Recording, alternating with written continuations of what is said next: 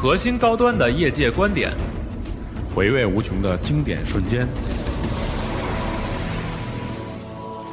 大家好啊，我是来自冒雪的金盛。You're listening to Gaudio. This is Benson Russell from Naughty. Hey, you're listening to Gaudio. I'm Robin. I'm Matthew Scott from Valve. This is Gaudio. I'm Marshall Robin from Naughty. 哎啊，大家好，我陈金汉。I'm Jason Vandenberg from Ubisoft Montreal. You're listening to Gaudio. 带你一同领略游戏文化最纯粹的魅力。欢迎收听加迪欧 Pro。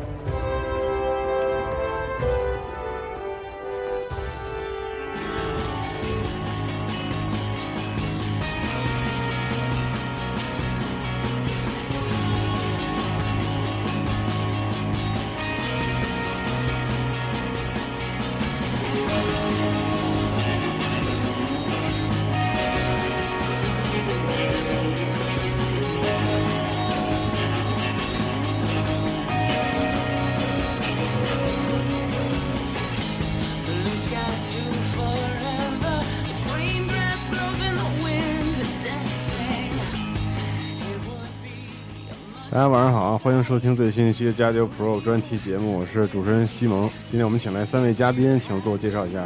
大家好，我是 Red。大家好，我是感冒了的多边形。啊，大家好，我是来打酱油的麦教授。欢迎大家啊！今天咱们这个主题呢，其实是源自这个 Red 老师的一篇文章，就是这个暴力，关于游戏暴力史的一篇文章。那么今天正好请他过来跟我们分享一下这篇文章的内容。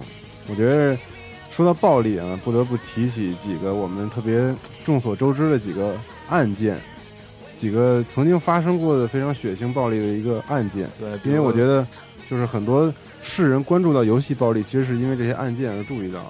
对，一般我们现在谈游戏暴力，然后把游戏视作一个呃游戏中的暴力视作一个现实中暴力的一个一个或者说触发器，或者说一个引子吧。其实是因为有很多案件中这些呃这些行凶者他本身都是玩家。对，比如说像呃零九年呃有在德国呃西南部的一个州发生过一起一个中学里面有一个中学生，他他是十七岁。然后我们现在就不说他的名字了，他是本身是一个非常狂热的游戏玩家，非常喜欢，呃，当时应该是还算非常流行的一款游戏吧，还是呃反恐精英。同时他还是对 CS 这个大家我相信大家大学期间都玩过。呃，同时呢，这个人还是一个真人 CS 玩家的一个、哦、呃一个一个发烧友。对对对。对嗯，但这个人做了很多事情，实在是没法让人说啊。就是校园枪击案，他是，呃，这个十七岁的孩子持枪在他们校园里面，呃，应该是，嗯，整个他校园枪击案，呃，其实不光是在校园了，他一开始在教室里面开，呃，拿着枪开始杀，然后最后一路杀到呃外面的道路上，因为他们学校的这些老师把那个。呃，教室的门都关住了，嗯、这样呢，他就提着枪一路走，一路杀，最后整个这一天之内，他杀了十六个人，然后击伤了九个人，可以说是非常非常是一个严重。一个非常严重的一个一个惨案。嗯。嗯，而且关键就是这个哥们儿他杀人的当天，嗯，他还在玩玩了 CS，呃，不不是 CS，玩的是《孤岛惊魂二》。的在线模式，哦、就是他前脚玩完，后脚提着枪就出门，就到他们学校就开始杀。那有人去研究一下他，他那个那天玩的那一局《孤岛惊魂》的多人模式，是因为打的很差吗，还是怎么样？这个就不清楚了。但是在他在《孤岛惊魂二》里面的呃 ID 就是 Joe's Predator。就是、那个对。大白鲨一个捕猎者，对，嗯，就是这个名字。哦、那那有没有报道说那个他那个枪支来源是？枪支来源是这样，枪支的来源是来自他父亲，他父亲持有枪支，但是并没有保管好，呃，是没有按照法律的要求锁在保险箱里，嗯、他就直接就取走了啊。嗯，所以我觉得啊，就是每次提到校园枪击案，好像好像总是人们会把这个枪击人，就是嗯。就是枪手、凶手、凶手、凶手，然后把他跟那个电子游戏联合联联联想起来，联想起来的。然后还有一个可能很多人知道，就是还有一个电影叫《大象》，然后这个《大象》这个电影就是描写了当时美国特别特别惨重的一个一次校园枪击案。现在那个校园枪击案的那个视频，嗯真实发生的视频，就嗯真的视频，现在在网上可能通过某些渠道还能找得到。哦，就是他们到最后一个教室里面呢，最后一直到他们自己自杀的那个环节，全都录下来了。哦是是一个荷兰导演拍导的吗？那个反正是一个独立导演，我我我忘了。对，那那个导演我特别喜欢他那个，他嗯处理青，他特别擅长拍青少年心理这种东西。对，然后这是发生在科罗拉多州的一次校园枪击案，是嗯九九年的时候。嗯然后有两个小孩，这两个小孩呢，其实这是一个有有有计划的一次行凶，就这两个人已经计划了好长时间了，哦你知道吗？嗯然后其中有人也是经常在学校里受欺负的，嗯，但是最重要的是，后来就是政府就是在调查他们的时候，发现他们其中有一个叫哈里斯的一个孩子，嗯。他制作那个杜姆，当时杜姆很盛行，啊杜牧毁灭战士对对，杜牧嗯。还有 Duke，嗯，对，对，是那个时代。然后他制作了很多关卡，还自己做了一个网站，就是哦。他非常喜欢这个游戏嘛。嗯，对，然后他们是携带了几个不同的枪支，他们通过各种方式搞到这些枪支，并且藏在家里头。嗯嗯然后后来到校园里行凶，嗯然后一共是杀了，我看啊，杀了十三个人，打伤二十四个人。对，然后我觉得他们这些效率都挺高啊。嗯就单独论这个杀伤率的话，拿多少因为这样一个没有经过专业训练的这么一个平民，拿着枪就能打死打死十几个人，他们打伤二十几个人。他们有自己的训练，没有，我说那个训练不是。他对，他也玩他也玩什么 CS 真人快打啊、真人射击什么，但是这个和真正的军事训练完全是两码事儿嘛，对对吧？而且九九年那时候，像 Doom 那种画面的游戏，它其实跟现在我们说 COD 这种拟真的效果是完全不一样的。对对呃它也没有那种力反馈，而且它的 Doom 基本上是一个而那个时候杜姆伪三 D，是一个啊假三 D，对伪三 D，而且完枪枪支在屏幕正中央，对不对对它是一个纯那种像素模拟的那种三 D 的效果，对并不像现在咱们是真正的由这个多边形三维世界。他枪还是在中间，它是没有 Z 轴的概念的，对就是不管敌人在上面在下面，只要你挪到那个中线，你就可以射到对对对，嗯跟 Duke 三 D 当时也是那样的，Duke 三 D 好像 Duke Duke？三 D 已经是那个，对，是真三 D 了，好像。不是真三 D，不是真三 D，也不是是吧不是 Duke 三 D 不是真好吧，当时反正那个正都是那三 D 的名字就是假的，都是假的。哦，你说最老的那个 Duke 三 D 的，对对对，那个跟 Doom 其实是一样的，也也都是那种像素的。对对对，对，其实对于这种这种所谓的校园的枪击案，还有嗯。最后查到说这些人是玩家什么，我觉得这个其实是一种从媒体角度来说是一种刻意的刻意的误导，因为我觉得欧美欧美有有这么几个情况啊，就是大家可以可以想象一下，就是咱们先不谈他们是玩家，首先第一，这些人这些凶手他的心理上是有问题的，就具体怎么样出问题咱们不研究，有可能他自己，有可能是客观条件，有可能主观的。然后第二个呢，在欧美这个世界里面，因为这个枪械管理的问题，他们枪械管理不像咱们这个管得非常的严厉，对，他们是有渠道可以拿到这些暴力武器的。那是合法的。对对，然后第三呢，呃，你说是我们可以说这些人他在平时的生活娱乐过程中，因为他毕竟是青少年嘛，他能够玩的东西可能大多数时间会接触这个游戏，但是所谓这个游戏的暴力成分对他自己内心的暴力因素到底有多大的影响，有多大的诱因呢？这个是没有一个科学认证的。是因为所谓的科学认证，就比方说我们觉得哪一款游戏说真的引发了人内心的暴力因素，那一定是有一个非常大的一个采样的量。我们比如说我们双盲试验嘛，对不对？那我们叫叫几百个人或到一定量，咱们来试验一一组不玩这个游戏，一组玩游戏，然后看哪一组的暴力的。爆发的引发的这个行为更多，就嗯必须要通过这样的试验，才能最终证明说真的是因为游戏引发他们的暴力。对，这种试验确实是有，美国有很多机构在做过，是吧？但是他们最后得出的结论是，这只是一个短时间的、短时期的一个非常短，然后很快就会消失掉。对，所以就是说，就是你必须要通过这样的试验，才能证明出它确实是因为这个游戏说，比如说刚才那个例子，说我比方说打完了《发快二》的那个那个多人，我很不爽，然后我突然拿起枪，那个你你没有办法能够从科学的角度、从证据的角度、从罪犯犯案的角度去直接证明这个事情。而而且而且只不过是在欧美的事件里面，欧美的生活里面，他们的游戏是他们生活的一部分，是非常发达的。嗯。他能够接触的游戏，实际上和他每天能看到的电影、能看到的电视以及其他的娱乐活动的时间，其实没有什么很很明显的这么一个区分。嗯。然后只不过是我觉得啊，我个人认为，只不过是媒体为了故意，倒不是说故意黑这个游戏，他只是说为了从这个这个点击率、阅读率的这个角度去考虑标题党，对，他还故意用这个东西来吸引，因为其实你比如说咱们咱们假设一下，在没有游戏。没有电子游戏出现这个年代，难道就没有这样的枪击案吗？难道就没有这样的暴力案件吗？其实还是有的。但是所以说这个事情跟游戏的发展其实是密不可分的，因为游戏确实是变得越来越暴力了。嗯对其实咱们而且越来越真实，这个是最最。所以咱们其实可以回顾一下，从游戏最早的时候开始发展，一直到咱们现在，都有哪些游戏大家记忆犹新的、特别暴力的特别高。？Red，你可以先说，因为你文章里确实提到了不少，嗯有些我们都都没有接触到过。其实早，我觉得早期的，因为早期的呃游戏的这个画面其实是非常渣的，对它并不能特别真实的展现我们人体的各个器官或者整体那形象，它都很难去展示。嗯嗯、其实能够早早呃最早提到的是，因为最早还是街机游戏比较普遍嘛，嗯我们我们说一个街机游戏，呃，死亡赛车。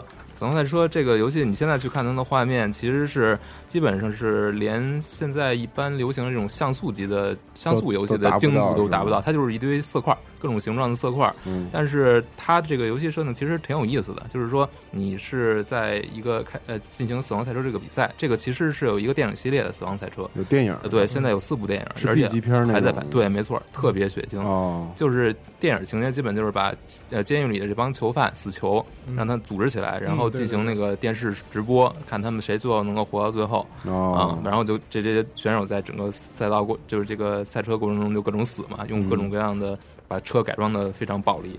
然后这个游戏呢，它的游戏设计是这样，就是说你的目标并不是最先通过终点。而是说，呃，干掉其他的对手。呃，也没有对手这个概念。哦，它是这样，就是说你路上会有各种各样有那种来回跑的像小鬼怪的似的东西，嗯然后你只要压过它，它就死了，变成一个木堆，嗯。但是它会维持在这个赛道这个位置，哦，所以随着你游戏的越来越多，你压死人越来越多，你路上的障碍也越来，越多，所以其实它游戏设计你现在来看是很有意思的，那还挺挺好玩对对的感觉，有点儿有点 Flappy Bird 那感觉，越来越难，是越来越难。对对对对，而且是这个难是你自己造成的，嗯所以从从设计上来说，我觉得有点儿。呃，就是玩家自己创造内容的那个那个概念那它从，从表现上有有很直接的暴力的内容，呃就是比如很血腥啊，没没有展现不出来血哦腥，只有只有只有点色块儿。哦，对，明白明白。对但呃，但是这个游戏一出来就被媒体、整个社会各种喷那。是哪年？呃，七六年，哦，七六七六这个影片是七五年出的，就是第一部。然后电子游戏七六年啊，等等，七六年那个时候，游戏画面都还不是对，就相当于色的相当于就是最早那种几个方块。雅对啊。达雅达利的那那啊，对啊，那些差不多。还不是那种对，但那会儿马上这个游戏一出，所有人就开始在就认为这是暴力，就是暴力游戏。其实 你都接受不了了，是接？受不了第一就觉得天开始，嗯电子游戏就是嗯。就是导致暴力，它就是一个那个时候就开始了，就已经开始了。哦，连连篇累牍的，像呃，我看看啊，好多美国的媒体都对他就是专门做了，你像 CBS 嗯，哥伦比亚广播公司做了一个六十分钟的片子，专门来喷这个游戏。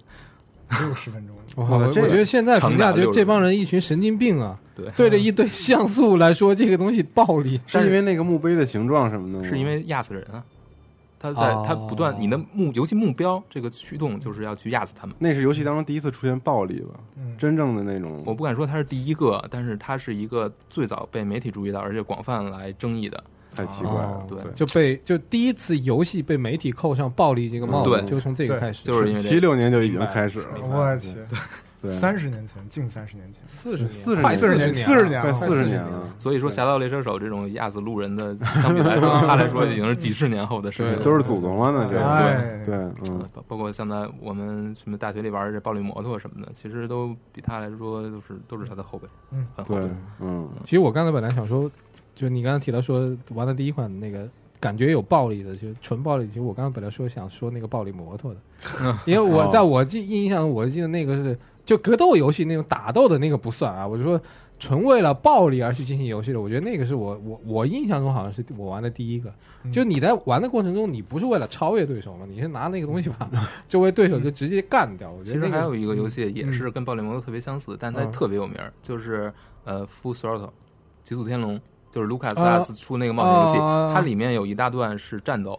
就是两个摩托摩托骑摩托车手，两个摩托车手并排行驶，然后嗯你们要用各种各样的呃武器来攻击对方。哦对对对武器我记得其实相当于猜拳，嗯哦对对对对各种各样的方攻击方式，有用什么呃我现在记不太清楚了，因为我当时用老金过的。嗯，嗯，但那个我是觉得从从表现形式上，那个也也没有那种纯暴力画面的，它是卡通暴力，对，它是卡通的那种，嗯不是那个。对嗯嗯嗯。我觉得比较记忆最深刻的，其实是一个，其实是一个呃，其实是《吞食天地》。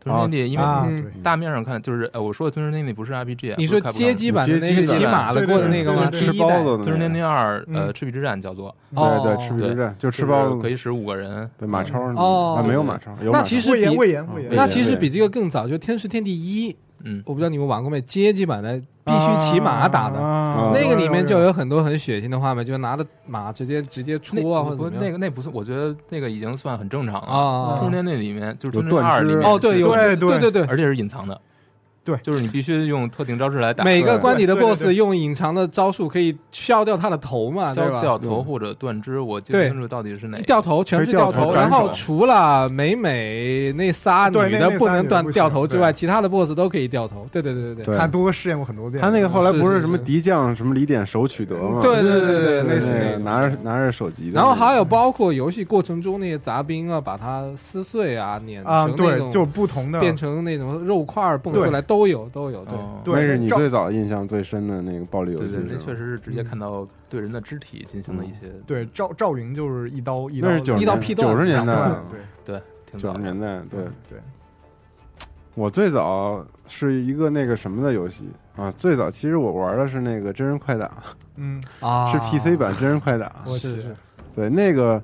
因为真人快打，它以前的制作方法是真人来，真的是真人来做的。对虽然它那个画面像素特别的，对，特别的粗糙。我知道，但是真的真人演的，而且它里面真流血，就是就是血就往地上流。我操，对，它有很多那个，特别是终结技嘛，那个表现的特别的直白。就比如把人的那个头骨连脊椎一起抽出来，而且非常有创意。整个人变成创意，对对这个是很有创意的。这这是真暴力，这是我当时小时候玩就给我冲击挺大的一个。嗯对，这没想到这个可以这样。然后另外一个我小时候玩的特别暴力的就是辐射，你知道吧？啊辐射我当时很早就玩了，那都是你小时候玩的，我小时候玩了。暴露暴露你你年龄了会你觉得辐射暴力在哪儿？就是辐射有那个击碎，你知道吗？它有一定几率可以把敌人击碎的，而且那你这么说，头博德之门也是了，对不对？对呀、博德之门也暴它那个就有肉块嘛，对对，有暴击嘛，对对。那那个是这样，那很那个也有了。这样往前倒的话，那个那个叫什么？往前说，咱再往前说，再往前，对，还有那名字，我一下马里奥我一下堵住了。马里奥没有。马里奥没有。马里奥太完了吧？可以三观太正了。呃创世纪。哦哦，对吧？嗯，创创世纪里面就有啊。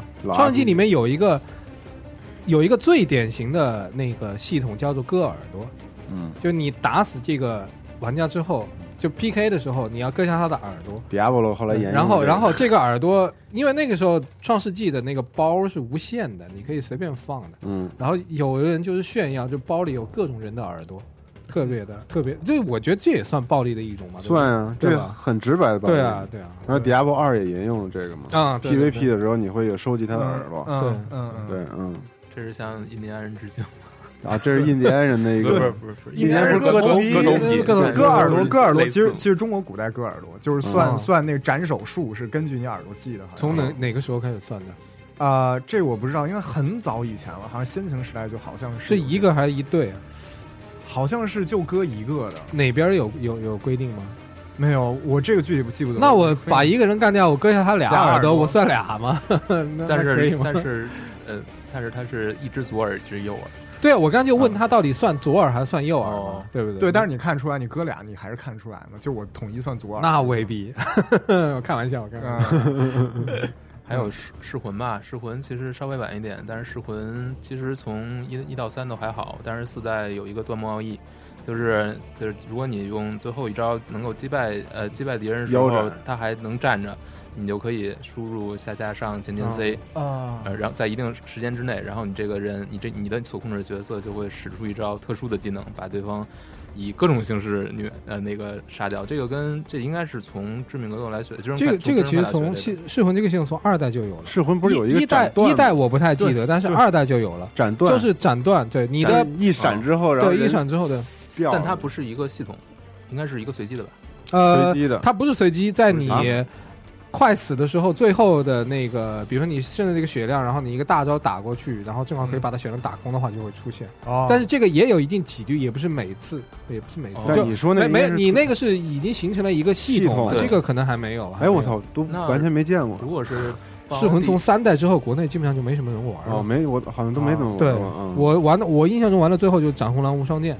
哦，现在那如果是斩红狼已经已对斩红狼一代，因为我现在确实实在不记得，但二代我印象是很清楚的，哎那一定是有的。那个时候还有一个很暴力，就是那个烈火战车，烈火战车是国产的那个吗？不是啊你说是那个 Metal PS 什么那个吗？PS 就是索尼 PS 一上面这是那个 Metal 是吗？对推对 Twisted Twisted Metal，Metal 哦我操，那个特别暴力，那个我还印象不太不太深。嗯呃，可能也不是说因为它那游戏到底表现有多暴力，因为它那个车的设定特别暴力，就是那小丑啊，然后大那个啊对尖牙什么的啊，流着对对对血啊，对对对。那个能死对个人分我记得那那一年特别暴力我，想想是哪一年？一零年还是一一年？然后在 PS 三上不是出了个对对续作吗？一零年嘛，然后那一场是公布这个游戏的时候，是开了一辆就改装那个那改装那个车直接开到那个舞台上，哇，底下老美都疯了，知道就那种嗯。老美极兴老美奋，是特别喜欢哦，对对，我记得那个，我记得对吧？那个对吧？那个一三那一年，然后那个小丑有一个燃烧死亡面具嘛，对对就是那对。对，当时上台的时候，他那个上面是真的火在烧对，对做那个效果。特牛逼那个，对对。对嗯，嗯那，这都美国人特别喜欢的那种暴力形式对，我能我能想到，就是我玩的游戏比相对比较晚，但是我能想到一个，就是就是我们辐射三里头，嗯辐射三里头记得那个太晚了，你一说辐射三，感觉玩游戏太晚了，哇，太晚了，完全不行，前辈了都是。对其实还有一个很老的一个恐怖游戏《鬼屋魔影》。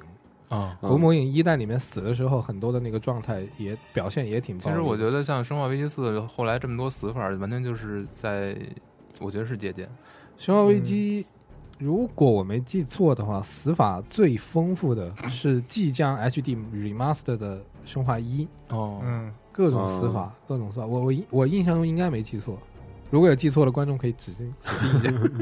但他这种他这种其实就是完全为了搞笑了。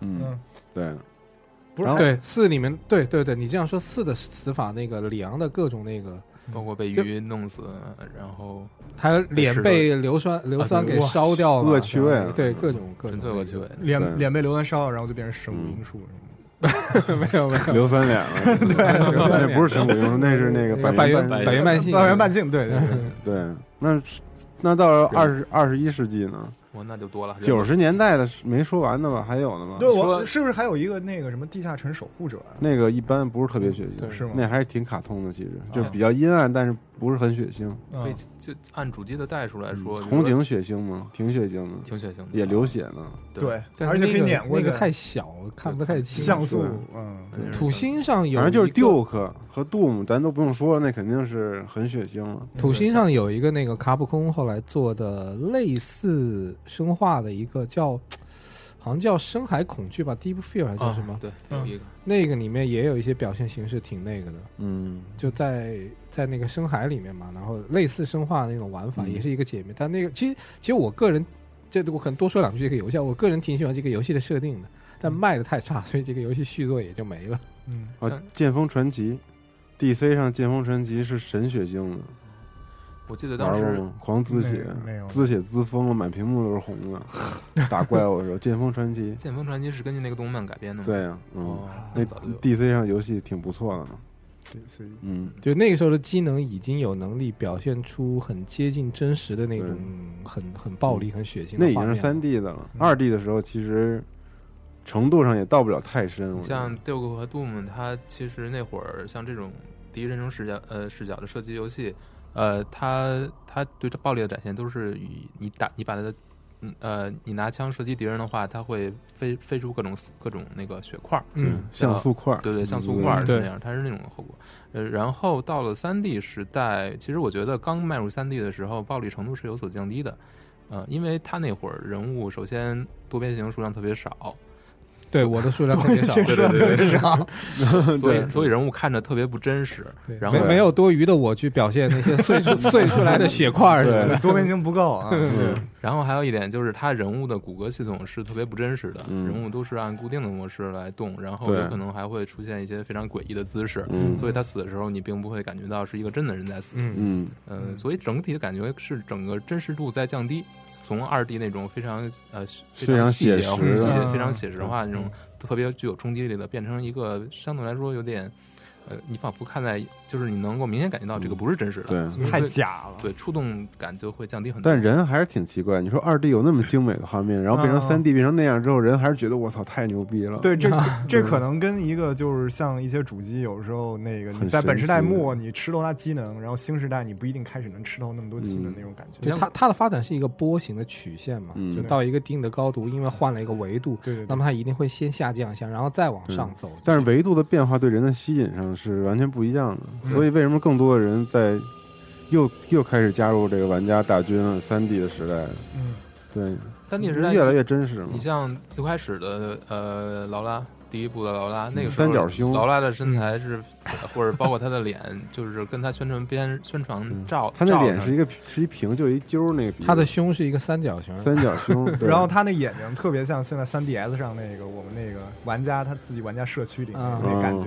对所以你说，当他被一个霸王龙追，或者说被石头压过去的时候，你真的能感觉到他是一个特别暴力的吗？就管即使他在滋血，他滋的也是多边形，对吧？又是多边形，就是你对感觉不第一代劳拉，我记得那个时候多边形缺到什么地步，连辫子都没有。对，啊。一代能数劳拉出来，对是没有辫子。的，嗯，所以所以说在那样一个就是表现形式，虽然说跨入三 D 时代，但是它实际上整体的这个表现出来的风格还是挺卡通的。对，并不是很暴力，对，所以在这样一个程度上，你说做多暴力的内容，它能够表现到什么样的程度，其实是很有限的。像《生化危机》啊，《生化危机》的 PS 上面的三座，嗯嗯你其实它更多的是一种恐怖，而不是我们说的生化危机的暴暴力是这样，就是说，嗯呃，跟跟古墓丽影的区别是，古墓丽影是纯三 D 的，整个世界是三 D 的，你镜头可以随随便旋转的。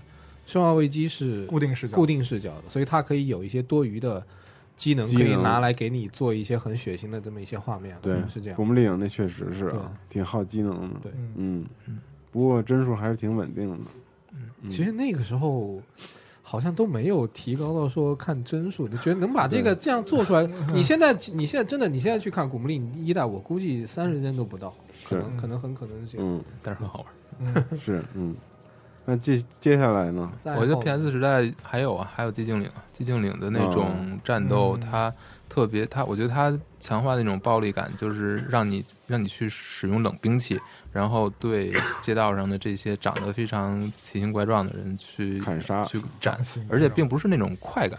嗯不是斩杀款，你你你打的时候感觉是嗯非常非常郁闷的那种心情。对你是一种很在一种很逼迫无奈的情况下，你要不把他们干掉，你就会被吓死的那种状态。对对而而且你使用的都是那种 吓死你的动作都非常贴近真实的那种，不是嗯说像无双一样、嗯极快的速度挥纵纸片一样的那种武器。纸片一样的武器。对，嗯，所以那它强化那种感觉是非常到位的，对可能后面很多游戏都没有。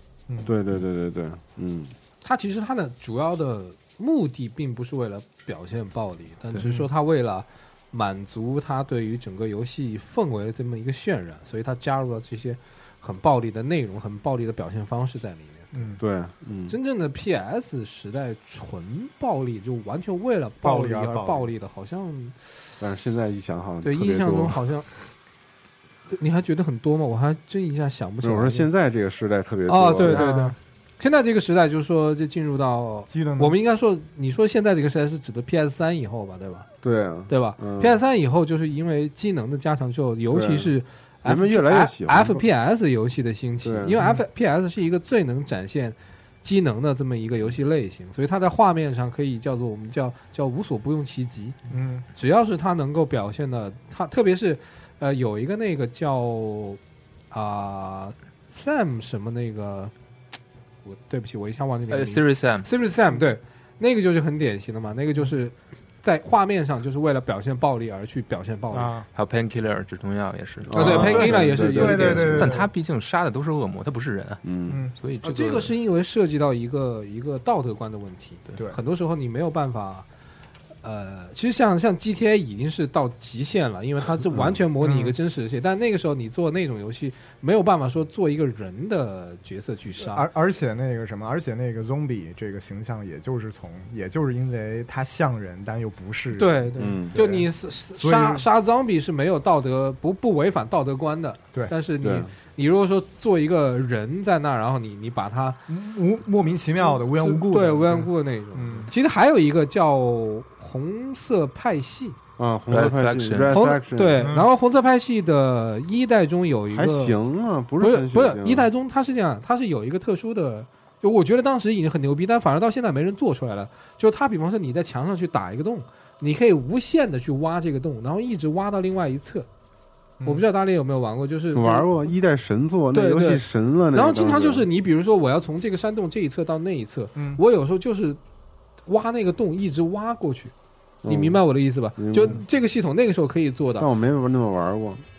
也没那么变态过。嗯但反正这个到后来就没了，这个系统我我不知道为什么没了，但也不是所有的，但是有有很多场景可以这么干，二代可以摧毁场景，但是也没有但也没有到这个地步，也没有到这个地步。然后这个里面就是在遇到很多的那个那个那个所谓的矿工还有那个士兵的时候，也可以用一些比较这个这个暴力的一些手段可以把他们干掉。但确实是像你说，他最终这个人死亡的这个状态的暴力表现确实不是。我往回拉一点，我啊。记得原来 PC 上有一款游戏，可能是九几年或者再往前，它那会儿就是它主打就是人的骨骼系统，就是说，呃，它把自己的角色跟敌方角色都分成了各个部位，嗯。然后你摁数字的呃一二三四五六七八九小键盘，就会刺对方固那个固定那个部位，对。哦。然后主角好像是一个类似骷髅的那么一个士兵吧，还是呃我记不太清楚了。但是你就就是说你的这些部位如果被比如说你的腿被人砍掉了，嗯并不代表你就会死，你还可以继续玩这游戏。哦呃，有可能你到最后成功的时，最后通关的时候，你你你身上有很多部位都已经没了。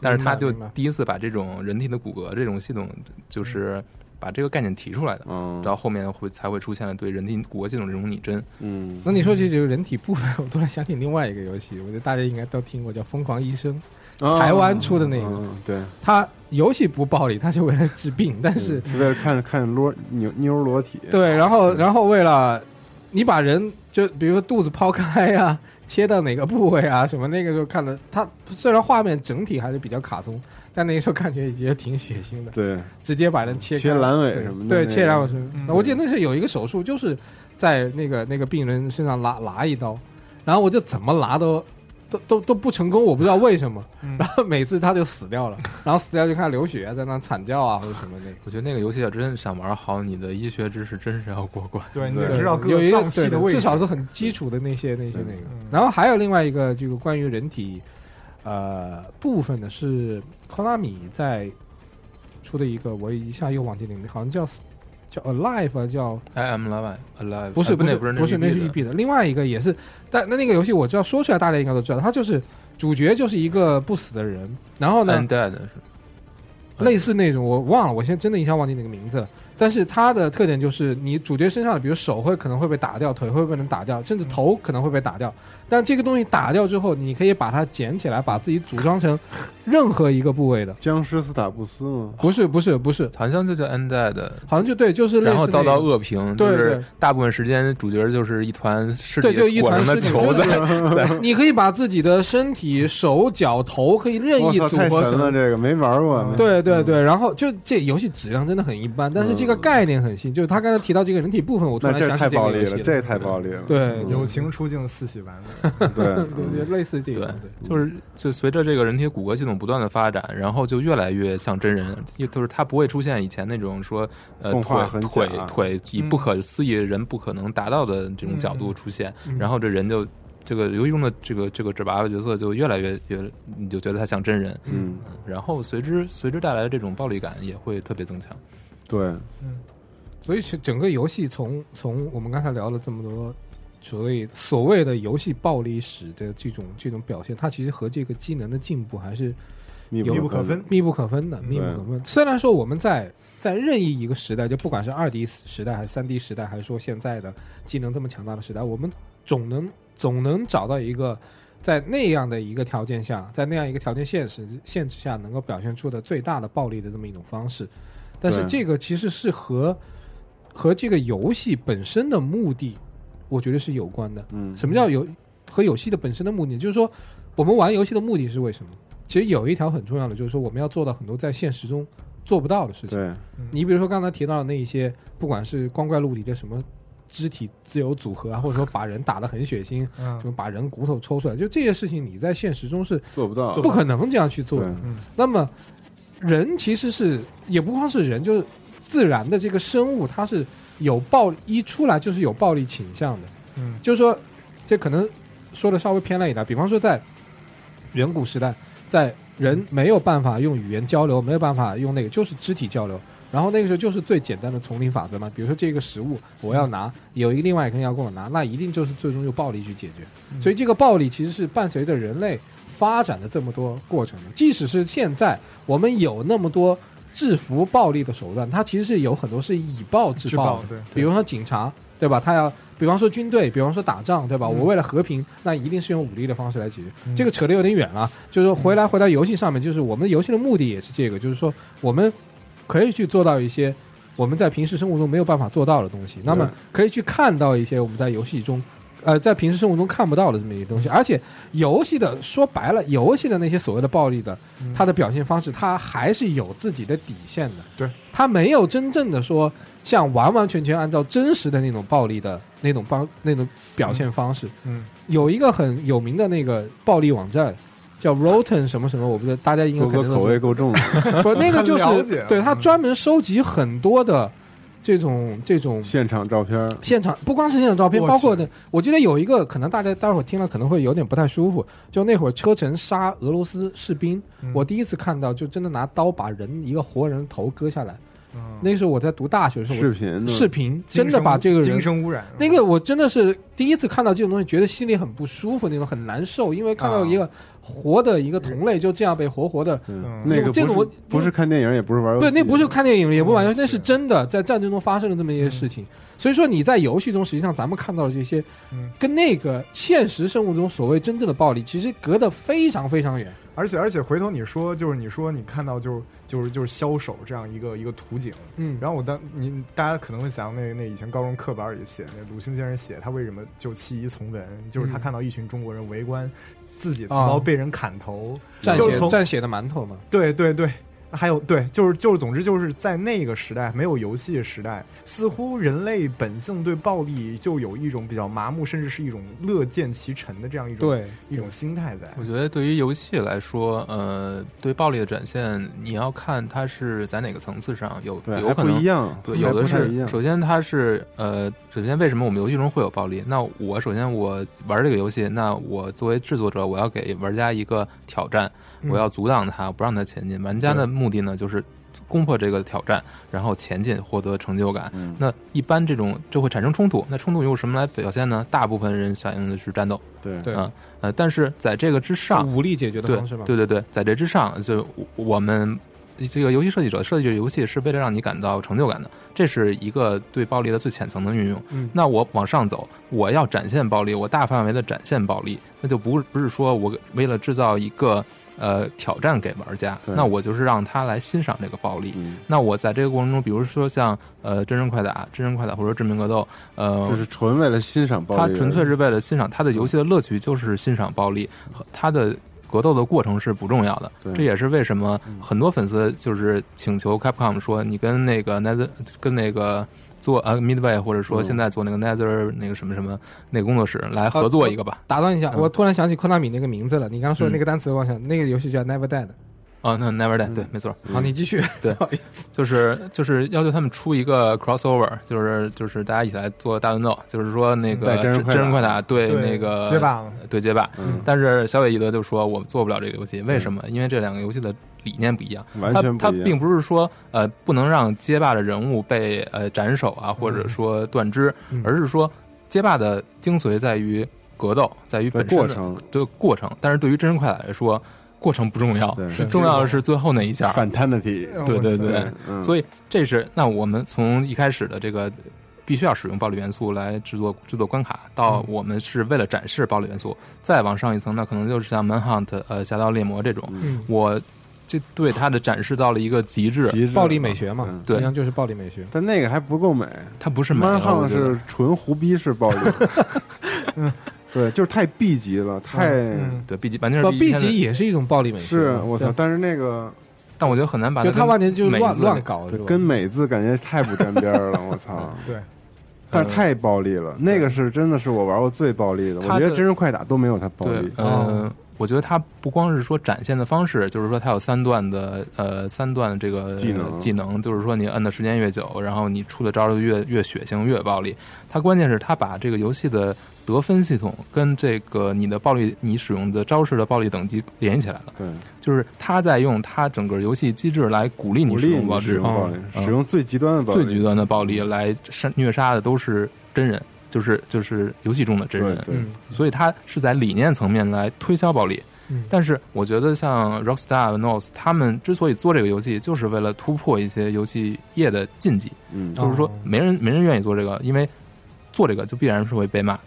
呃，嗯。但是他们就做了，而且还做了两部，即使在第一部被基本上被很多国家，在很多国家就是被禁的情况，基本上是被禁，嗯。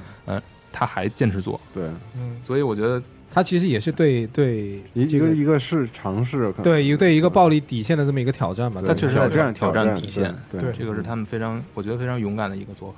嗯，对，所以为什么说咱们游戏界一定要有分级制度呢？嗯这个东西是很重要的。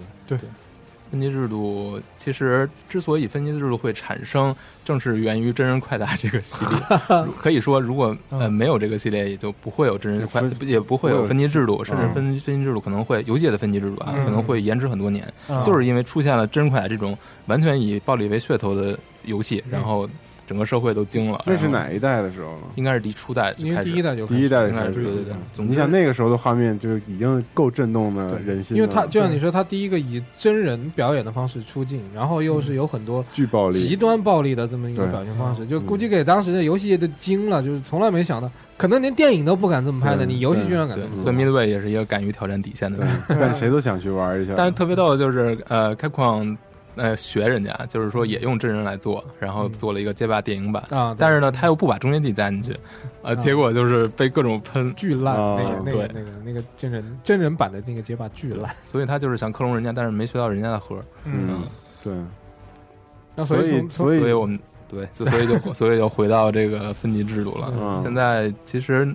主要的分级制度，我们现在可以大致两种吧，一个是 ESRB，我们经常在美版游戏上看到，对对，对，主要分为呃美美洲地区，因为北美吧，主要是嗯，呃，还有个是个机构，是对，它是一个第三方机构，嗯。嗯，但是有很多的游戏厂商参与，是这对，首先是所有的应该是主机厂商都会要求它的发售的游戏是要遵循这个，对必须要贴上那个标签儿，对不然它是呃它不允许上架，不允许上架的。对对，像闷号的那种，它上架就经历了很多的曲折，比如说被 ESRB 贴上了一个 Adult Only 成人指定，嗯呃 AO 对，然后所有的几乎是像 Target 还有那 GameStop 这种实体店都禁止上架。对，嗯，就是说这些这并没有法律规定说这种游戏就不能卖，行业自律嘛，完全是完全是他为了保护这个自呃嗯。这个行业为了保护自己，对。哦换句话说，为了保护从媒体或者说政府那方面保护自己，所以他来嗯。诞生了这个机构，然后大家都会去遵循这个机构的。嗯对还有自我保护的一种方式，对对行业自律的一种方式。那挺牛逼对的，，像欧洲的机呃这种机构，就是我们现在都遵循的就是那个泛欧洲的这个标准，就是 PAGI P G I 对 PG 啊，对，我们看很多预呃游戏的预告片都有这个东西，对就喜欢看非 Peggy 非常耳熟了。Peggy eighteen，对，嗯，呃不像台湾的话，就是它自有一套，自己有一套，呃，一套自己也有一套一套自己符对日本吧，应该说日本那个是最大，也比较大的。对对，日本是也有，日本那个我还印象比较深的是，它中间改过一次版，以前是写年龄，直接写比如十八禁，还有什么十十六吧，还有十三等等，分了几个年龄。它分的比较然后后来把这个年龄就换掉了，现在换成 A、B、Z 吧，最高是到 Z 级，然后慢慢的往下分。对，其实像一开始的 FC 时代，任天堂这种或者说 Sega 这种主机厂商，他也会对自己的游戏有一个审查机构。嗯嗯，对，然后还有就刚才提到的香港和台湾，其实他们最开始是呃没有这个所谓的审查的这么一个，因为他们那个地方反正出版自由吧，然后也没有对暴力的所谓那个。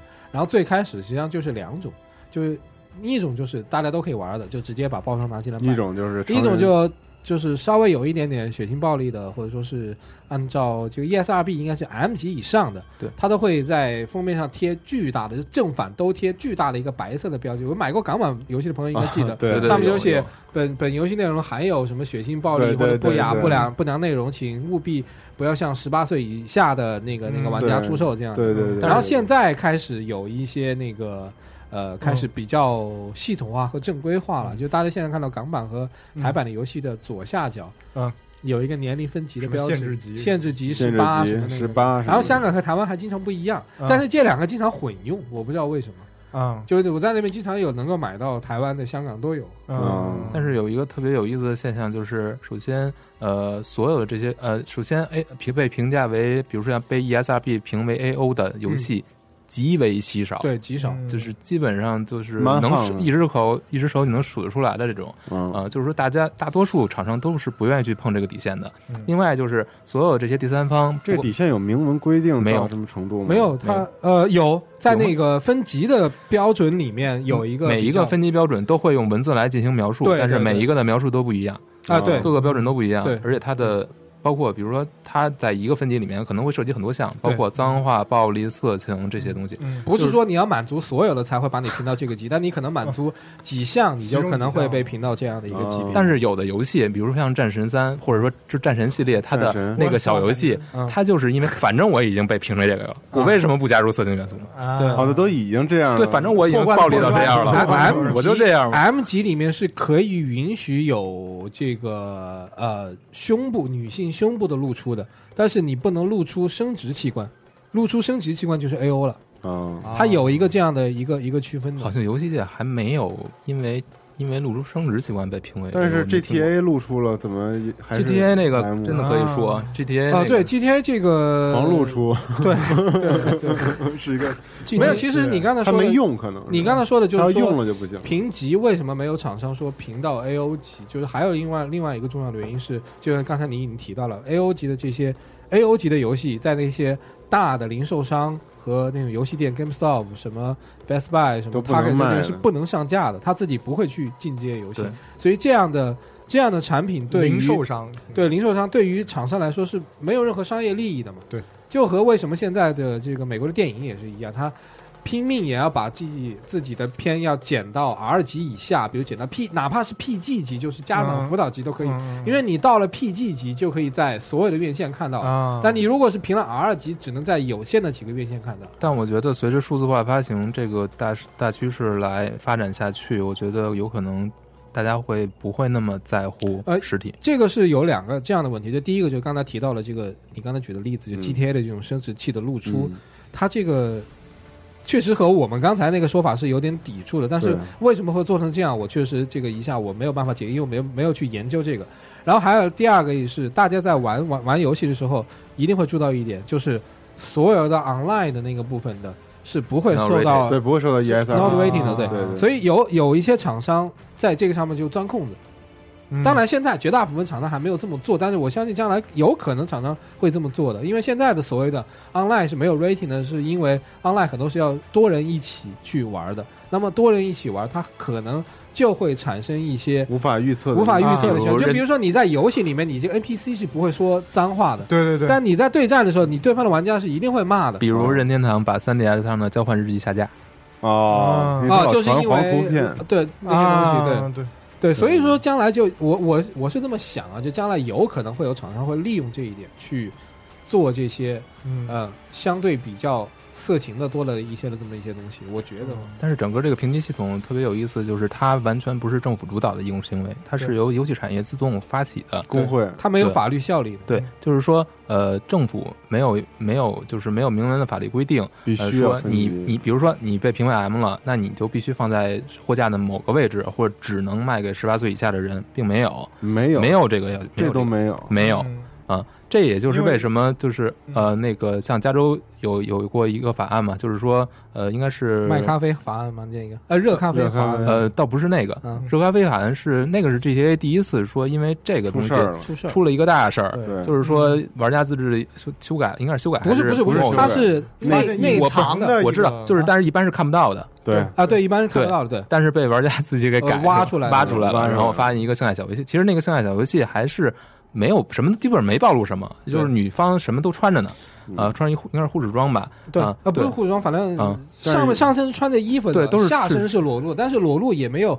直接去表现那个那个那那那些部位，对，对但是它是有那个行为发生的，对，有那个行为发生的，而且是一个小游戏的形式，你就是自己主动在操作的，嗯，对，是这样，对这导致这个游戏应该是回收了很多万份，嗯，就是已经卖出去就就收回来。这个其实这件事情有也有当时的历史的原因在那儿，就是当时那个呃主导这件事儿的那个，我现在一下忘了，就那个那个那个议员，这他是呃呃，有一个议员是一个华裔，还是华裔还是韩裔？嗯呃呃，然后还有关键不是他，他是一方面，另外就是加州州长，嗯，加州州长是反正就当时是施瓦辛格先生，就他们为了为了这个。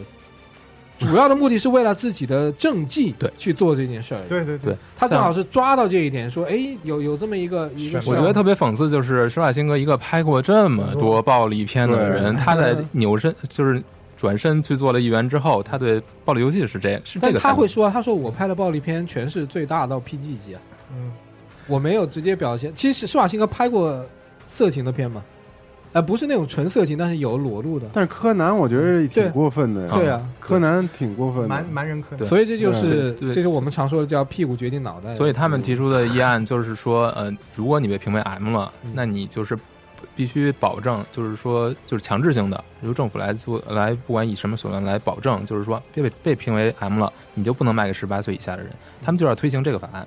对但是这个推行哦这个法案到了这个美国最高院呢，嗯无数次被打回，被打回了理由就是因为他们认为，呃，最高院认为游戏跟小说、电影等等一样，它都是人类自由言论的一种表达。如果有这个法案是对违反宪法对。它是违反宪法第一修正案的，对，哦，它是对于出版自由的这么一种干涉，所以说它全部全部退回的。每一次都是被打回，但是每一次都，但我觉得他们还是会这么说的话，ESRB 这个机构是特别牛逼的，是完全行业内部道德的一个展现。ESR 这个其实就是你的商业社会发展到一定程度之后嗯开始的一一种自我进化。嗯，和我说的这个进化是干净的那个进，嗯自我的一种进化。因为他如果说虽然说，比如说美国他有出版自由，每个人都可以自由出版自己想出版的东西，嗯但如果说这个行业里面完全充斥着这些暴力的、很泛滥的这么一些内容，那这个行业一定会被归为。呃，叫做什么下三滥的东西，然后慢慢的被这个社会所所唾弃。像 ESRB 啊，就是当前呃，当时《侠盗猎魔二》，因为《侠盗猎魔一》出事儿，呃就是那个发行之后，有过一个有一个一场凶杀案，就是说。当时呃，警方还是媒体报道说，这个有两个孩子，一个杀了另一个，用的手法很残忍。跟那个然后就是是对，然后就是说，媒体最开始的报道，还是警方最开始说的话，就是在这个凶手在这个孩子的家里找到一份《侠盗猎魔》初代的拷贝。嗯，但是随着调查的深入呢，发现哎，不是这么回事儿，这个游戏是属于受害者的。啊，但是出了这么一个事儿之后呢，《侠盗猎魔》等于在媒体中就被渲染成了一个暴力游戏的代名词。嗯。然后二代的发售，就是他居然还敢做二代，对，还敢做的更过分。其实从商业角度，他必须要做二代了，因为一代本来是一个没有什么人搭理的游戏，突然因为这个事儿一炮而红。一。代因为它的暴力元素一炮而红，已经啊一炮而红，受到了哦。很很多有很多死忠粉丝。对对对，然后到二代的时候非常逗，就是在二代在好多国家都是呃，首先在美国是被 E ESRB 评为 AO，然后在英国被当时英国还不是 PEGI 啊，英当英是英国自己的一个评级组织，应该是跟电影相关的那，时候还不是 Peggy，还不是 PEGI，对，嗯后来才加入 PEGI，嗯然后那个那个机构是拒绝为这个游戏为《侠盗猎魔二》评级，导致它根本无法发售，然后哦，就直接拒绝了，直接拒绝，我不评你对。啊，我无法哎评你。那这个没有评级不能发售，这个是有法律规定的。不是，但是所就像就是行业自律嘛，我所有的哦我零售商，我肯定我不我不敢卖这个，没有评级绝对不敢卖，我我不敢卖的，对。但是在没有法律的情况下，还能做到这个，肯定是有什么是有是有一些规规定的，绝对是业界的规定。没有，这就是行业自律，这就是行业，就它行业高度自律，而而且它其实是为了一个更加长远的利益，因为我我要是那个，比如说小孩偷偷过去在我这儿买到了，就是他这出事儿不该玩的东西，嗯然后他爸妈知道了，嗯那是我对我声誉是什么样？是一个行业的自我保不，美国的很多的这种，就是包括游戏评级，免责包括保护。嗯包括电影评级等等这些东西，全都不是由政府主导的。哦，然后侠盗全都是行业自己的。侠盗猎魔二呢，它于是他就对自己进行一个大改，首先把的暴力行为的呃暴力的程度跟积分相挂钩的这个系统给去了，嗯。然后又去了很多特别过分的，比如说斩首镜头，应该是除了两处剧情需要，就是正常的游戏过程中都给删掉了。然后很多非常过分的这种，有一个使应该是使用水管还是什么的一个也也被删掉了。呃，在改了之后呢，ESRB 给他一个 M，然后呃英国那个还是拒绝评，但是他在但是他在 ESRB 这儿过了，也就是说他能上架了，嗯直接导致就是欧洲不能卖吗？欧洲还是不能卖，嗯。嗯呃，然后直他在美国这个过了之后，直接导致以希拉里克林顿为首的一大堆议员直接急了，就质疑 ESRB，你因为 ESRB 是不说我为什么改我的评级的，对。他们就要求 ESRB 没有道理公公开，嗯。他们就觉得你没有公信力了，你为什么就改了？收钱了。你是不是收钱了？你是不是跟游戏厂商有关系？被人包养，他什么客观独立第三方？是吧但是 ESRB 之最终也没有说我为什么改。当然，最后游戏经历哪些修改，实际上玩家自己都看出来了。呃，这个游戏在呃在英国不是被剧评了吗？然后呃呃 Rockstar 就找到了这上一级，它的上一级机关，从它的上一级机关那儿不是上一那会儿还没有引入开给啊，没有它是一个 VO VO 什么什么的一个机关，嗯等于是就是专门。这个机关的责任就是为那些没过的，比如没过的电影儿，他来考虑他是不是真的是，就是他是监控那个拒绝评级的机关的，啊然后通过这个手段，然后最后上了。但是这个游戏在英国上市，相比相比最开始的发售时间晚了一年，在一年之内，你想想这个一个游戏拖了一年没有发售，再发售的时候销量已经完全不行了，有种深深的既视感，有种深深的既视感。对，所以导致《侠盗猎魔二》这个游戏到现在也没有再没有再有续作。对，所以还是我想这 R 星的公关和市场得多厉害啊！要把这个游戏搞定。而且而且就是问题上，对，而且《侠盗猎魔》的世界观是和 GTA 还有恶霸鲁尼是共享的，嗯这个也是很有意思。啊，对对对，你其实刚才提到那个暴力游戏，其实也想提到那个恶霸鲁尼，叫巴黎嘛，那个东西，那个布里布里巴黎还是布里，应该叫就是“布布里”这个词本身就是有那个欺凌弱小的那个意思啊，对，霸凌这里变成一个名字。对，那个游戏也算是所谓的叫什么？我们应该把它细分为校园暴力的这么一个代表。对，而且它是纯校园暴力。对，对你就是一个中学生啊。对，嗯，对。我还真没玩，我确实没玩。我你可以去找一下玩一下那个游戏。嗯，呃，但是没有那么过分。对，他他其实还是为了表现这个嗯叫做什么校园生活这一块嘛，teenager 那种感觉。对，然后里面有很多这种很有趣的事儿，就是学校里面。就可能咱们可能稍微差一点，但是对于欧美的那些学生来说，可能那那一段生活对他们来说就是很有这种共鸣，很有共鸣的。对，然后可能比方说有谁在校园里面被谁欺负了，因为这个一定会发生的嘛，对吧？嗯，对对，然后可能会出现一些什么很暴力的事儿啊，怎么样怎么样，然后在游戏里面都会有一些这样的一些表现。那那直接来，我觉得直接你不可能不说的就是 GTA 了。GTA 是因为游戏中暴力被，嗯、就是被被应该是被指责最多的，对应该是跟 Call of Duty 一样的树大招风。美国各种的历代 GTA 出来的时候，都一定会把这个拿出来当靶子打一顿。嗯，对，因为本身的表现就是黑帮生活嘛。对对，嗯。而且其实像它直到三代出来之前，在二代虽然二代也是。呃，它是二代是俯视视角，而且一代和二代都是俯视是俯视视角。呃，其实它有好几座二代是吧？我记得二代有一些那个外呃类似外传，对对，在不同的城市。对，那那唐人街之战好像也是俯视视角了。对啊，对，后来的对对对对对。反正里面也是有很多这种，就是一二代的时候，因为画面的原因，它没有办法直接表现出那个，但是它的游戏的内容，我们可以认为是非常是暴力的，就是用纯暴力的手段去做你任何你想做的事儿嘛。对。但是到三代，直接因为它画面的进化，嗯、呃，整个它的世界变成三 D 化的，然后呃，整个你所能做的事情非常多，然后路人也都在那儿摆着，对，而且也都是真实的人的模型，导致。整个这个游戏的感觉完全跟以前的一个俯视世界就完全不一样。这这个游戏当时出来，当时出来都惊了，就是没有想到太屌了这个游戏能做到这样一个地步。然后什么都能。其实实际上，你第一次进到游戏里面的时候，你会觉得有点无所适从。对，就你如果不做任务的话，就你。你觉得这个就是你生活的这么一个环境，你慢慢就深陷其中了。然后对，慢慢慢慢你就会觉得你是这个城市里面的一员，然后再慢慢慢你就开始觉得，我靠，我可以干任何 我想干的事儿，我开车到处走，然后我不用遵守交通规则，然后我看着谁不爽我就打就抢，然后因为他他那个里面你把人打到地上打死了之后会有钱掉出来，对，虽然不多，虽然不多，但是可以那个。所有的恶行都是完全真实的展现，对。对，所以他也是把。暴力和奖励，游戏的奖励挂挂钩绑在一起了。对，然后到四代到五代，随着这个游戏画面的进步，随着那个表现内容的提升，所以暴力成分也是也是越来越多，越来越那个。对，但是像希拉里他们这些，他们这些人，从从他们对抗游戏的。这个过程当中，他们后来的结果怎么样呢？结果无一例外是被第一修正案挡回去了。对他们所有的这些所谓的政治人物参与抨击游戏，一定是有他的政治目的。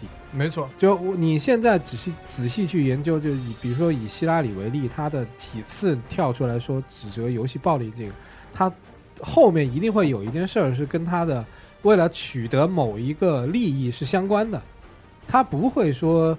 无端的跳出来说，我真的是为了净化玩家的心灵，我来拯救你们，正义感爆棚。对，没有没有这种事，都完全都不是完全。因为游戏本身在社会中就处于一个舆舆论上是一个相对来说弱势的地位，所以踩它是最容易的。对对，他们为什么不去踩 B 级片呢？嗯，因为那个有很很严格的分级机构分级的这标准嘛。其实也不是，你像游戏的这种标准，虽然它不是政府强制性的，但是它执行的也是非常严格的。那为什么在这种情况下，他们还要去喷游戏？嗯。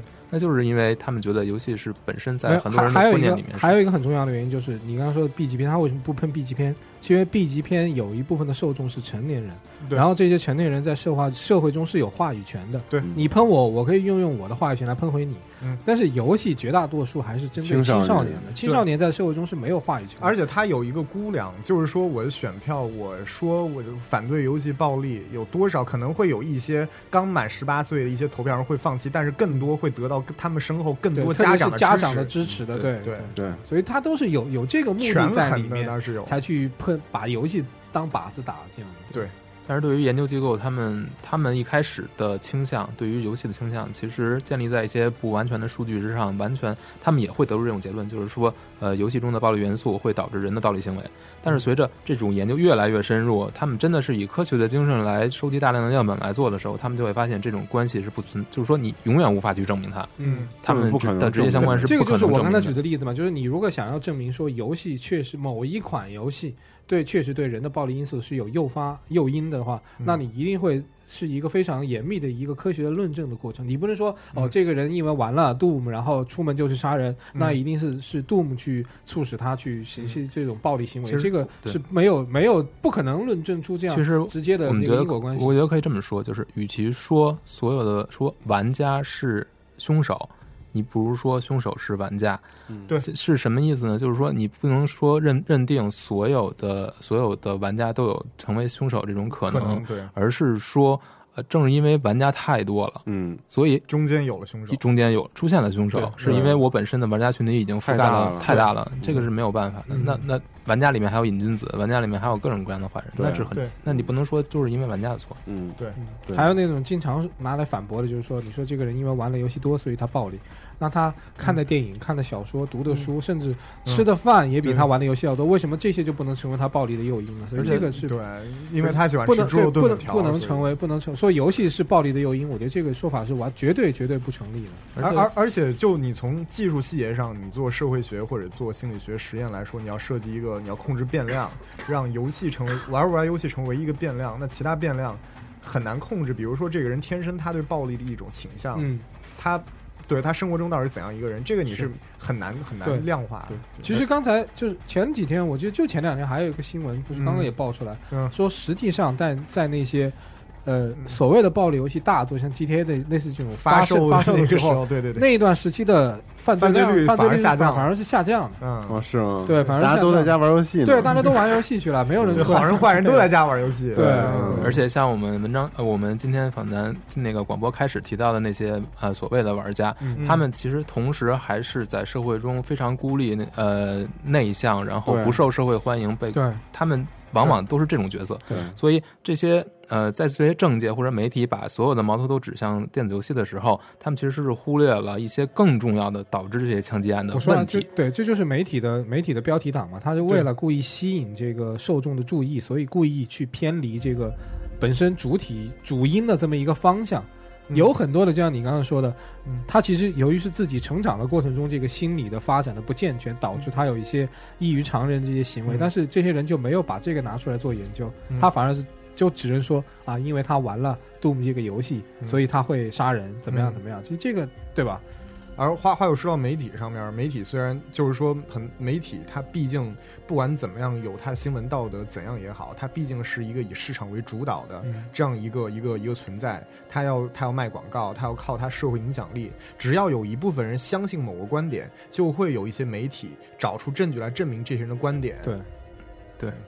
其实我们我们因为就在座的这四位，其实我们都是玩家。当然嗯，从我们内心里面，我们肯定是不愿意接受所谓的嗯。游戏对暴力是有诱因诱因的这么一个一个说法。但对。实际上站在一个一个一个相对客观的角度，我们嗯。也确实要承认这一点，就是嗯。随着游戏的特别是这个表现方式越来越真实，我们也嗯。确实看到了里面有很多的这种暴力的嗯。元素在里面。比方说，其实还有一个，刚才有一个例子，《战神三》最终打死那个呃宙斯。宙斯的时候，啊。就你不是拿他的头往岩石上撞吗，撞可以无限的，其实是你可以随时停下来的。对，但是给你的那个时候给你的感觉，你好像就是得不停的摁，不停的摁，对。直到这个屏幕全部变成血红血红的。嗯。然后你突然有一刻，你觉得自己可以停下来，才发现哦，这个游戏其实现在可以停的。就这个，其实它也是对玩家内心暴力的一种诱导和渲染。对就是他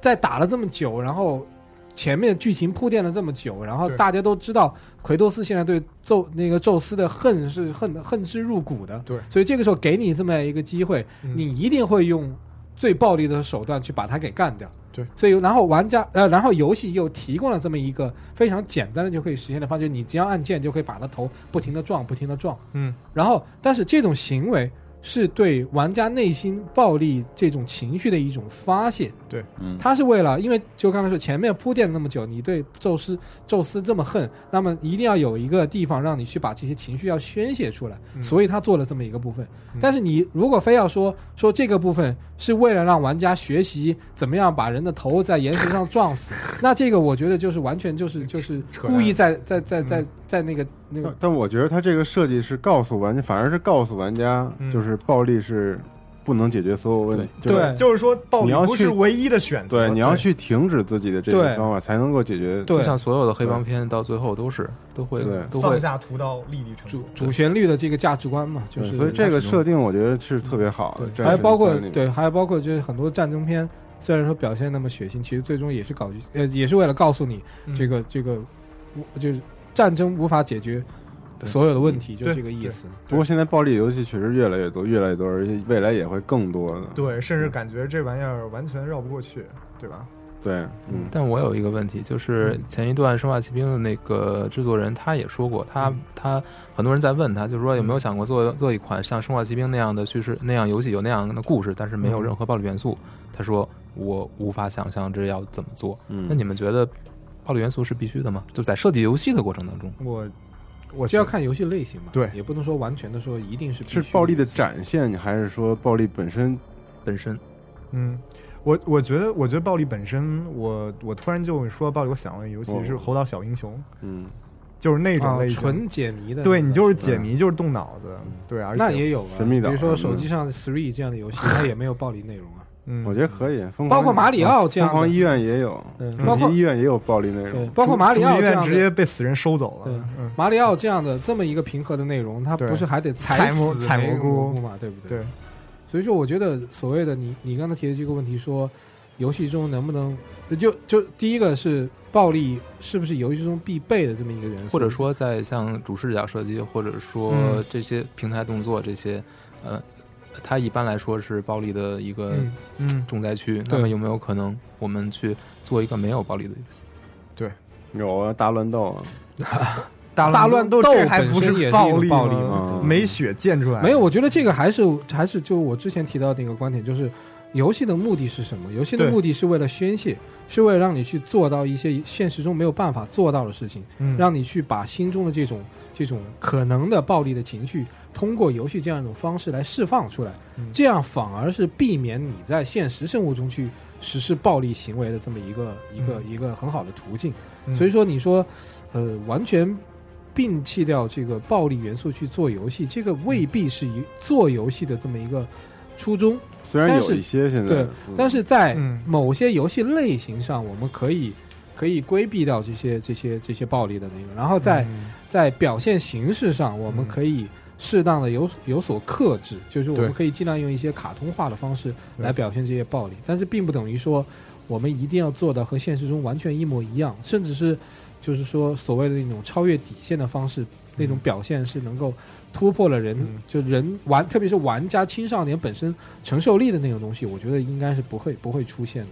嗯，我我觉得，而且我觉得说那游戏暴力不暴力吧，其实我觉得不暴力的游戏未必你做不出来。俄罗斯方块多简单，对，完全肯定没暴力啊。但问题是在于，就是我们现在比较难的是三 A 级主流大作，嗯当你舍弃到暴力这个因素之后，你是否还能像你以往那么呼风唤雨，那能卖那么好？我觉得目前来说应该是不可能三能 A。级的，对但是独立游戏是完全可能的。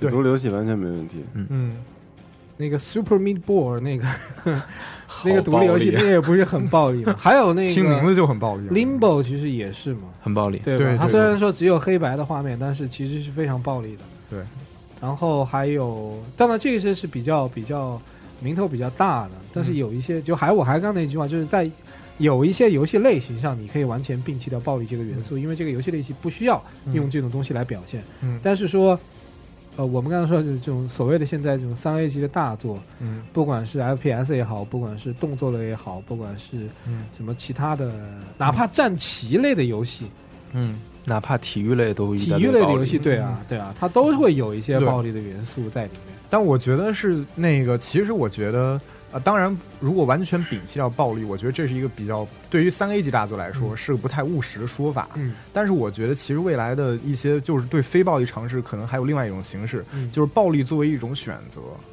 啊就是说，就是说，你可以选择暴力的方式去过关，你可以爽。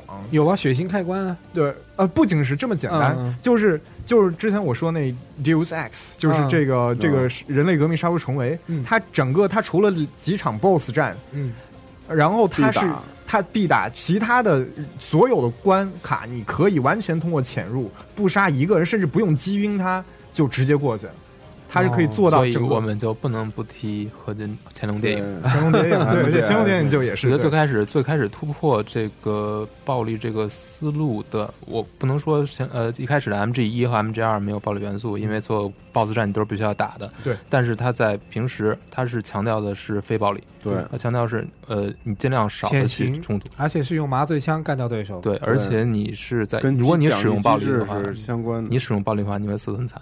嗯，对，当然，你也可以用非常暴力的方式一直通关，可以也有也有就是你说的这种选择的对选择的路线是可以的。我一直不太喜欢玩 MGS 的原因。但是为什么？因为要不能正面打因为我讨厌潜行。你就是我也讨厌正面上的。那你你不是还玩那个那个那个叫什么《刺客信条》吗？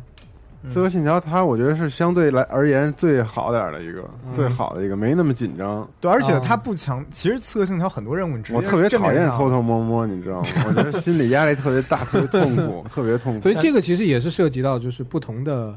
呃，不同的玩家在玩游戏的这么一个取舍，就是你玩游戏是为了什么？有的人他就是想来发泄这个心中的情绪，你为什么不给不给他一个机会这么一个机会，这么一个渠道呢？难道你一定要等到他憋到自己受不了，去拿着枪去街砍人了上砍人，嗯然后你才觉得这个游戏是胜利了吗？游戏没有暴力是正确的吗？其实真未必是这样。对，我们就说一个出口挺好。对我们游戏并不是说我们游戏一定要暴力，不是这个意思。嗯但是游戏中存在暴力元素是是合理的，是是应该可以存在的。只要说我们不违反嗯，这个这个人类的道德观，对对对，道德底线。对不违反道德底线，我觉得嗯这个其实是无可厚非的。而且我觉得就，你就叙事类型而言，如果你把那个游戏看作是一种艺术的话，其实你别看游只有游戏本身，你你看，你看这个文学，你看电影，你看动漫，中间有多少是完全弃绝了暴力的呢？其实仍然有。对，所以我觉得游戏有暴力其实不足为怪。对对，嗯其实，即使我们看《侠盗猎魔》的两部作品，虽然它被评价为是游戏史上应该可能说是最暴力的游戏，而且它的系统也是那个样子，但是你看它的叙事，嗯它的整个故事情节其实是方偏那种呃悬疑剧的模式。它最终它在故事层面强调的并不是暴力，而是一个人的精神对，层说起那个。暴力游戏，我突然又想起另外两个，一个是那个 Killer Seven，啊，杀手七，它是那种动画渲染的表现方式方式嘛，但是画面也是非常的血腥的。对，然后还有另外一个，我又一下忘记那个名字了，呃，御姐武戏对吧？啊，那个我觉得是对吧？偏色情。啊，色情暴力的，你看那个血粘在那个、嗯。那个身上，浑身上下全是血，然后又穿着比基尼那样的，对很很那也也黄很黄很暴力。就对对，除了那个色情的那种一呃那种部分之外，剩下的不全部就是我说一个吧，我说一个，我我觉得呃，忍龙肯定是了，嗯。但是我觉得呃，还有一个游戏不能不提，就是神谷英树的《Mad World》，V 上的那个疯狂世界，哦全黑白的，但是只有有血，而且它的系统完全跟《侠盗猎魔》是一样，就是你使用的越残忍的哦，招式，对对对对对对对，包括包括贝奥尼塔也是啊，就是你的处决技嗯，越残忍，你得分的越高，对其实这是一样的。嗯，但是 Mad Mad World 那种艺术效果是巴非常雷塔好像没有非常直接的，你连打，你嗯你在处刑的时候，你必须连你连打越多，分数越没有，高。我就说他的哦表现方式是那种近卡通化的嘛，那对对吧？他它是另外一种美学吧。对另外一种，对对对对对。对，我更喜欢贝奥尼塔那种感觉，赏心悦目。那这 VU 版的你你肯定要买了。那买买买绝对买买，买。买 买，嗯，对，你在安利。说那个新造一汉字儿嘛，就是那个三个繁体字，就拼成像森林的森啊，晶体的晶一样，嗯。买买买，然后读作穷。